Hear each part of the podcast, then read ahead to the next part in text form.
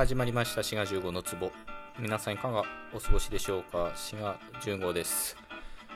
この番組は言語学の話をよくしててですねおこがましくも言語って何なんだみたいなねそういう大きな話をすることもあるんですけど今回のトークは一点ちょっとねかなりピンポイントなお話をしてみようと思います。ズバリ今回のトークテーマは英語の破裂音の発音についてですね。うんかなりピンポイントって感じですけど、まあ、そもそも破裂音って何なのかっていうとですね。まあ子音の一つの、まあ、種類っていうことになるんですよね、まあ、子音っていうのはそもそも何なのかというとですね、まあ、口の中とか、まあ、あるいはどっかしらでその肺からの気流空気の流れを阻害する阻害して発音するような音のことを子音っていうんですよね。で破裂音っていうのはまあその中の一つっていうことでその名前の通りまあ、破裂させるように発音すると。でもっと詳しく言うと、まあ、どっかしらで閉鎖を作ってその空気の流れを止めてそれを破裂させて、えー、閉鎖を解放することによってまあ何て言うんですか？音を出すっていうのが、えー、っと破裂音ってことなんですよね。例えば唇で閉鎖を作って破裂させるのがパーとかバーとかこういった音になると。あるいは歯茎だったらタとかダまあ、さらに軟口蓋。つまり上顎の奥の方だとカとかガっていう風に。まあ割とどんな言語でも破裂音ってあるんですよね大抵ね。で今言ったパとかタとかカとかこういった音はまあ英語にも日本語にもあるってことですねで今回はまあこの中でもまあどれでもいいですけど、まあ、パっていうね、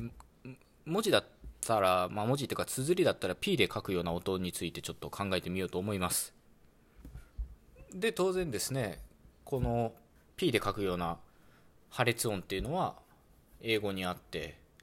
まあ、ちょっと想像してみればですね、この音を含む単語っていうのはま山ほどあるわけですけど、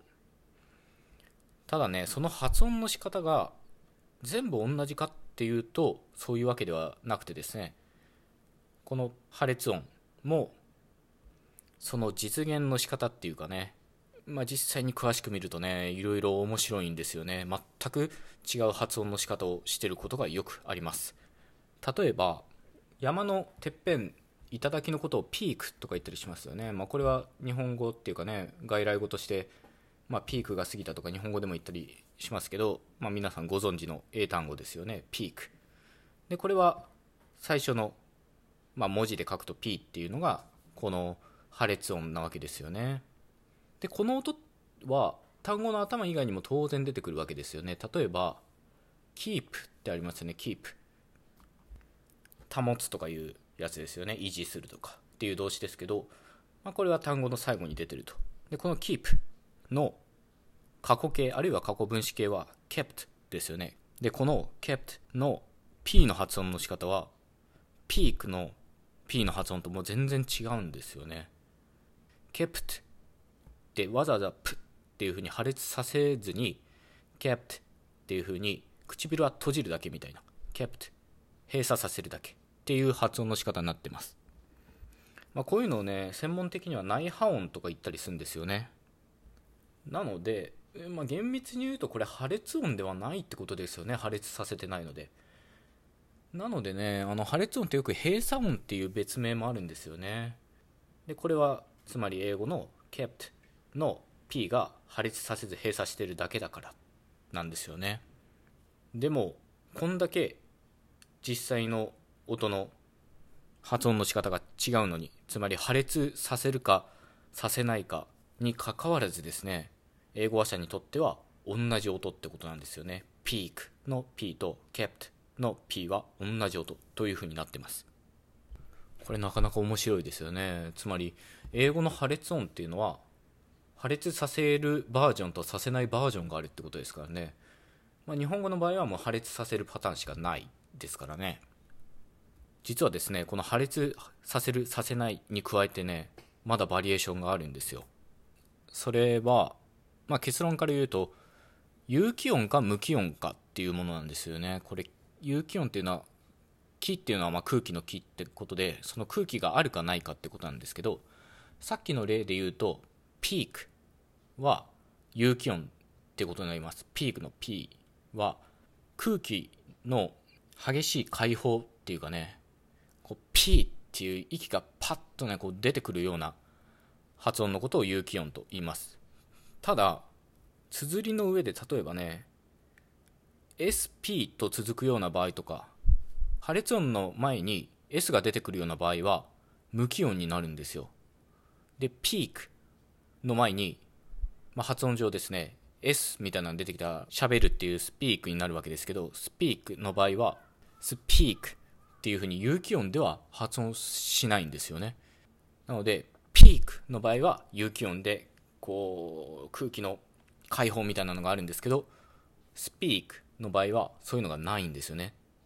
なのでこれもまあ一つのバリエーションということになってます。つまり英語の P で書くような破裂音のバリエーションとしてまあ先ほど言った解放させるかさせないかっていうバリエーションもあれば空気の解放激しい解放があるかないかっていうバリエーションもあるってことなんですよね。でこれご存知の方もいるかもしれないんですけど韓国朝鮮語とか中国語だとこの有機音と無機音が全く別の音なんですよね。パーっていうのとパーっていうのが全く別の音なんですよ。日本語話者や英語話者にとってはまあ両方同じ音に聞こえるんですけど言語によっては別の音として存在してるってことなんですよね。つまりこれは人間っていうのは都合のいいように音を聞いてるってことなんですよね。でこのね話は過去のトークでやってるのでリンク先貼っとくのでぜひ聞いていただけたらと思います。なのでこれはね素材としての音まあ、科学的に見た場合の音は全く違うのに何て言ったらいいかなその一言語内では同じ音としてあらあの扱われるとか抽象的なレベルでは同じっていうね、まあ、そういうことが起こってるわけなんですよね。ただどうですかねもしこう英語を話す時とかにこの、まあ、今 P の話でしたけどこの破裂音のバリエーションを使いこなせた方がいいかどうかはどうだろうな多分ねあの通じるは通じるんですよ例えば kept っていう風に P を発音さすあの破裂させても通じるしあるいは speak っていう風に P を有機音で発音しちゃっても通じると思うんですけど、まあ、より自然な発音にしたいと思ったらやっぱ kept とか speak っていう風にまあそのバリエーションをねうまく使いこなせた方が自然には聞こえるかもしれませんね。で面白いのはですねこの P で書くような音と B で書くような音パーとバーの違いって、まあ、日本語話者にとっては、まあ、有声音か無声音かの違いっていうことになるんですよねつまり声帯が振動するかどうかの違いなんですよ。パーの方は声帯の振動がない、まあ、無声音って言ったりするんですけど、バーの方は声帯が振動する有声音っていう風になってます。これね、英語の方は、この声帯が振動するかどうかというよりは、有機音か無機音か、つまり空気の激しい解放があるかないかっていう方が重要みたいなんですよね。なのでもしねピークっていうのをこの有機音で発音せずにピークって言っちゃうとむしろビークに聞こえてくちばしっていう意味に取られる可能性はあるんですよね。なのでね割と大げさに空気の解放を伴って破裂音は発音した方がいいかもしれません。ピークっていう風にね。実際ですねあの先ほどお話ししたスピークの場合はこの P は有機音じゃなくて無機音なんですよね。でこの speak ってネイティブスピーカーが発音してるのを録音して S の部分を切り取ったらビークに聞こえるらしいんですよ。くちばしの方に聞こえるんですって。なのでこの P と B の違いは